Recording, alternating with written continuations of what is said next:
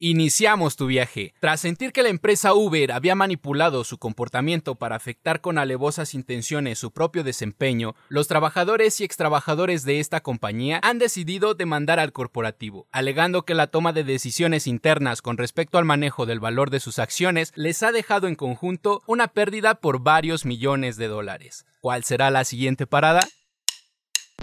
Finanzas en órbita ¿Qué tal queridos Flinkers? ¿Cómo están? Pareciera que a Uber le llueven los trancazos por todos lados. La noticia más reciente es la demanda que les mencionaba Alex, pero quédense hasta el final porque vamos a hablar también de las críticas a su modelo de negocio y también cómo se salvaron con el gobierno de California de una sentencia. Mi querido Alex, ¿cómo estás? Muy bien, amigo. Feliz de poder cerrar un mes más llegando a los oídos de los Flinkers. Y ya listo para comentar este tema que ciertamente da mucho de qué hablar. Seguramente ustedes, al igual que yo, hemos escuchado a algún amigo, familiar, quizás un conocido que más de una vez nos ha dicho, ay, a mí también se me ocurrió Uber. O yo había pensado en esa idea desde antes que existiera, ¿no? Incluso han dicho qué negocio tan sencillo es Uber, pero yo te pregunto, ¿en realidad habrían podido desarrollar esta idea y escalarlo al grado de lo que hoy es esta compañía? Si eres de los que nunca se han preguntado siquiera de dónde surge esta idea de Uber, ya sabes, te contamos de volada.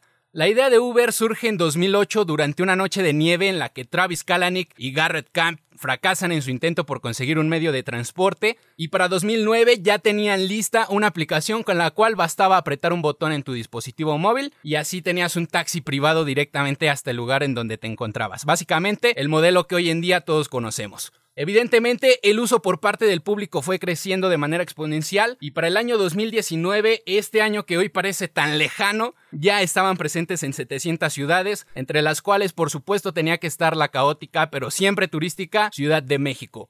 Y precisamente en el mes de mayo del año pasado deciden aventarse a la aventura de cotizar en bolsa con un precio inicial por acción de 45 dólares, pero pues lamentablemente Rafa no han sido buenos tiempos para esta compañía y en semanas recientes su precio por acción ha estado un poco por debajo de los 34 dólares, lo cual me hace recordar el tema de los IPO del que hablabas la semana pasada precisamente. Justamente Flinkers ya ven cómo no es regla que cuando una empresa salga a cotizar a bolsa le va a ir bien. Digo, el tema de Uber pues era una empresa, y digo, sigue siendo una empresa prometedora, pero pues al final del día hasta ahorita no le ha podido dar rentabilidad a los que invirtieron en su IPO. Y ya hablando un poco de la demanda que los está ahorita golpeando duro, pues es que como les decía Alex, casi 200 empleados y exempleados, una mezcla de las dos, demandaron a la compañía quejándose de que había hecho, digamos, manipulaciones para que el precio de sus acciones, en lugar de subir, bajaran. A ver, a mí esto no me parece, digo, muy lógico creer que una empresa quiera hacer que sus acciones bajen, no es lo ideal, pero bueno, de alguna manera eso es lo que ellos alegan. Lo que sí es un hecho es que Uber como estrategia fiscal decidió pactar el precio fiscal de sus acciones a 45 dólares. Pero antes de esto déjame te explico rápido para que entiendas un poco el tema de cómo se manejan las startups. Generalmente como cuando van creciendo, van empezando, no tienen mucho músculo financiero como para pagar sueldos muy competitivos, pero requieren de muy buenos empleados, analistas, ingenieros, lo que hacen es compensarte dándote acciones con la promesa de que si todos jalamos para adelante, la empresa va a crecer, esas acciones van a valer más y va a ser hasta mejor que si hubieras tenido un, muy buen sueldo desde un inicio. También cuando las empresas van a salir a bolsa, suelen dar paquetes accionarios como para decir, oye, ¿sabes qué? La empresa, pues obviamente en bolsa se espera que vaya a subir, entonces te aprovecho y te doy acciones, digamos, baratas para que después tú las puedas vender caras. En este caso de Uber no fue la excepción, se dieron muchas acciones antes de salir a bolsa y lo único que tenían era una restricción de 6 meses que no podían venderlas. Aquí el tema es que se pactó que el precio de impuestos fuera sobre el, el IPO 45 dólares. Y era como una apuesta, porque si las acciones subían, iban a pagar menos impuestos de lo que realmente les tocaría. Pero si bajaban, como es el caso, y venden, van a tener que pagar impuestos sobre los 45 dólares y es ahorita donde se están quejando mucho los empleados. Y yo no sé tú, mi Alex, pero a mí no se me hace tan justificada la demanda. Mira, como tal, pues no tengo una postura tan cargada a cualquier bando en este tema. En cuanto a la medida tomada de Uber y recalco, al menos en esta parte del tema, porque por un lado, la empresa se aventó prácticamente un volado al decidir salir a bolsa, dejar que la gente invirtiera en ellos. Obviamente, si deciden hacerlo es porque están viendo la rentabilidad de la empresa en el momento, saben que el producto tiene posibilidad de subsistir cómodamente en el mercado a futuro. Las llamadas burbujas especulativas de las cuales ya hemos hablado incluso, pues generan el ruido suficiente alrededor del negocio y esto pues hace que la empresa se mantenga en boca del público, les ayuda a seguir vivos de cierta forma. Y como comentas, o sea, los paquetes accionarios pueden ser interesantes para los socios o los inversionistas, incluso para los mismos trabajadores, porque funcionan, si lo vemos de algún modo, como una forma de ganar tiempo. Les ofrece sueldos, vaya, no tan precarios, más la posibilidad de que a final del ejercicio, cuando tengas que repartir la participación en utilidades y todas las prestaciones, si como empresa te va fregón, pues al rendimiento de sus acciones como trabajadores también les habrá ido igual, ¿no?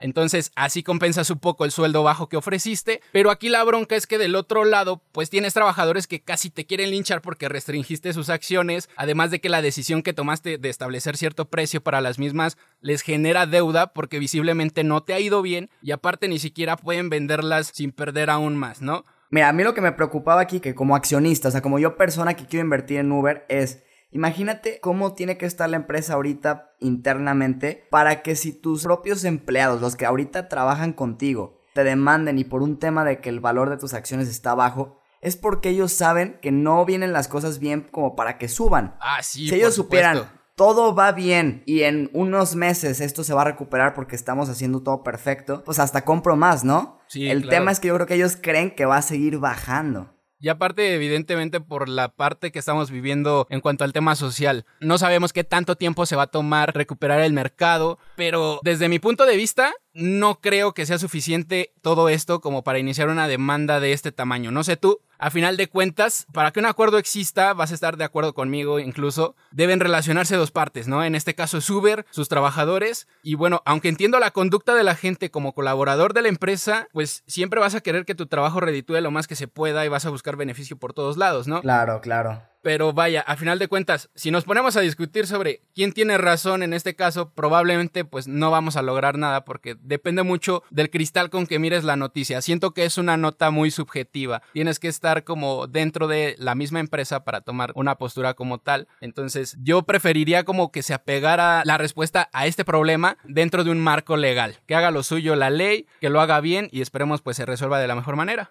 Esperemos que sí. Porque de por sí, el modelo de negocio de esta empresa, güey, pues ya es criticado, ¿no? Sin importar que los ingresos vayan aumentando año con año. Tan solo en 2019 perdió 8.5 billones de dólares, entonces las ganancias se vuelven irrelevantes, o mejor dicho, los ingresos. Y en este caso, para este año tampoco se espera que tenga utilidades.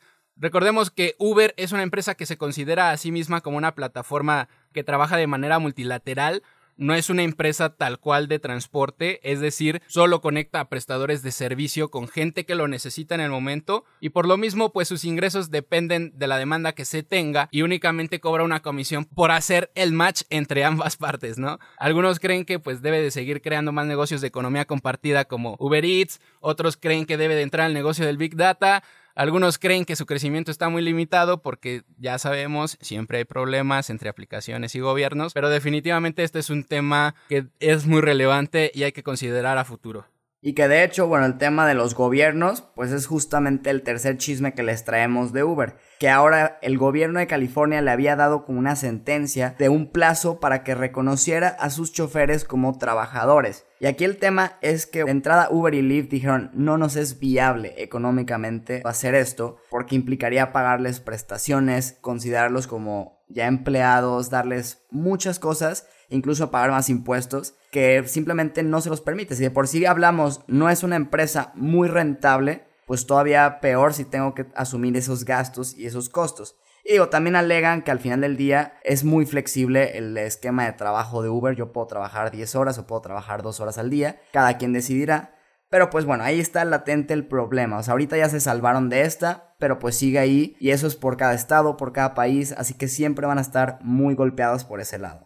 Definitivamente la parte de los impuestos siempre va a ser una parte que va a generar la controversia. Si bien este modelo de negocio, como dices, pertenece a Uber, fue de los pioneros, si no es que eh, es el principal y el primero en hacer todo esto, Pues el hecho de que tenga esta problemática, si tú te pones a pensar, Rafa, o nos ponemos a pensar de qué otra manera lo podría ejecutar, prácticamente no hay manera como de salir librado al 100% de cualquier problemática que pueda tener, ¿no? Mencionabas la parte de los contratos directos, esa podría ser em, una forma de funcionar, el hecho de que tengas un sueldo fijo, en todo caso viene la contra que es eh, un sueldo fijo pero bajo, las prestaciones sí las tendrías, pero tienes que cumplir ciertos horarios de trabajo.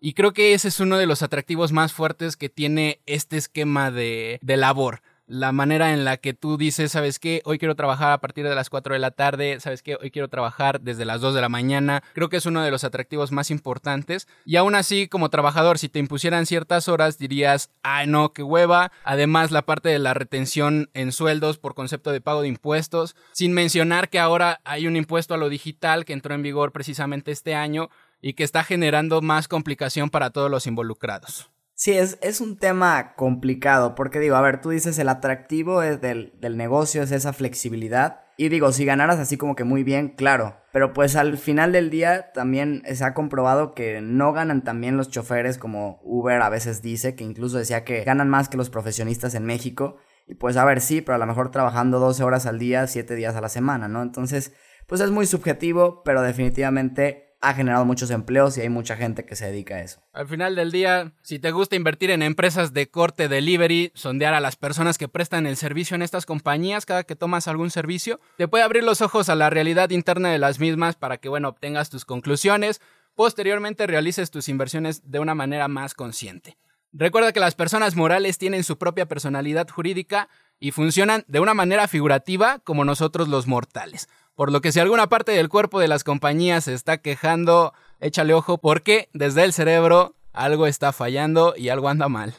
Y bueno, ahora pasamos a nuestra sección de ganadores y perdedores de la semana en el S&P 500. Y entre los tres perdedores que más cayeron tenemos a Dr. Horton Inc., que es una de las empresas más grandes que se dedica a construir casas en Estados Unidos, cayó un 6.66% eBay, el gigante también del comercio electrónico, cayó un 6.76%, que ojo, a ver, lleva un, rendimiento superior del 50% en lo que va del año, probablemente sea simplemente una corrección y nada muy grave. Y finalmente tenemos a Hologic Inc., que cayó un 9.56%, que se dedican a desarrollar aparatos médicos. Y dentro de los ganadores de esta semana, los que inician positivamente, en tercer lugar encontramos a Carnival Corporation con un crecimiento del 17.47%. Esta es una cadena de cruceros que cabe recalcar que si bien la tendencia sigue yendo hacia arriba, no logra recuperarse de lo perdido en lo que va del año porque sigue teniendo un menos 66%.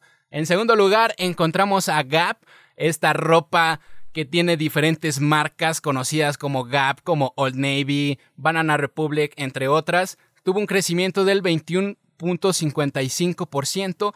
Y en primer lugar, una empresa de la cual ya veníamos platicando la semana pasada, precisamente el episodio pasado, el último episodio, es Salesforce.com. Esta empresa que se dedica a los servicios de software empresarial, precisamente servicios de nube, ahorita que están muy de moda y que la semana pasada se incorporó al Dow Jones. Tuvo un crecimiento del 30.63%, lo cual confirma la idea de que las empresas que entran a ciertos índices elevan el valor de sus acciones. Flinker, recuerda que nos puedes encontrar en redes sociales como arroba mi Flink en Instagram y Twitter y como Flink en Facebook y LinkedIn. Nos escuchamos el jueves con más noticias y más información. Finanzas en órbita